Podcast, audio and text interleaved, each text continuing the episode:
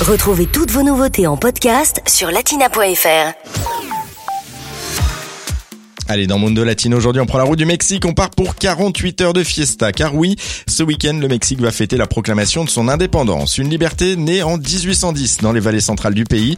C'est depuis le village de Dolores, situé entre San Miguel de Allende et Guanajuato, qu'un prêtre, Miguel Hidalgo, lancera le 15 septembre 1810 le fameux cri de l'indépendance El Grito. Un appel à se révolter contre la force coloniale espagnole.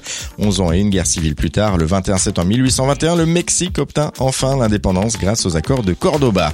Depuis, chaque année, au soir du 15 septembre, sur la place centrale de Mexico, euh, c'est le même rituel, comme l'explique Nicolas, euh, président de l'association euh, Paris-Mexico. Au Palais National, dans la capitale de Mexique, il y a le président mexicain qui lance le fameux cri de l'indépendance. Viva Mexico, viva la independencia de Mexico, viva Miguel Hidalgo, viva Morelos, viva todos los héroes de la independencia y, y a la fin il dit viva Mexico, viva Mexico, viva Mexico.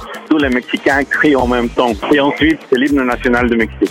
Cette cérémonie reprise partout au Mexique et dans le monde lance officiellement les festivités. Il y a des mariachis, la musique traditionnelle du Mexique. Il y a des balles partout, dans la rue, dans les zocalons, comme on appelle au Mexique, dans le parc central de chaque ville, au village. Il y a des feux d'artifice.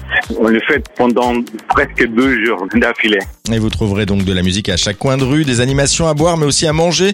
Et côté plat, le plat à ne surtout pas rater, eh bien, c'est les chiles en nogada. Il y a un plat très connu qu'on appelle chiles en nogada, que c'est plus ou moins la représentation des trois couleurs du Mexique, le, blanc, le rouge et le vert. C'est un piment qui est le poivron, mais beau- beaucoup plus fin qu'on peut cuisiner. On le remplit de la viande, mais on l'accompagne avec de la crème fraîche, avec de la grenade. Et si vous n'avez pas la chance de vous rendre au Mexique cette année, pas de panique, vous pourrez tout de même faire la fête ce samedi à Paris. L'association Paris-Mexico organise la célébration du 209e anniversaire de l'indépendance du Mexique.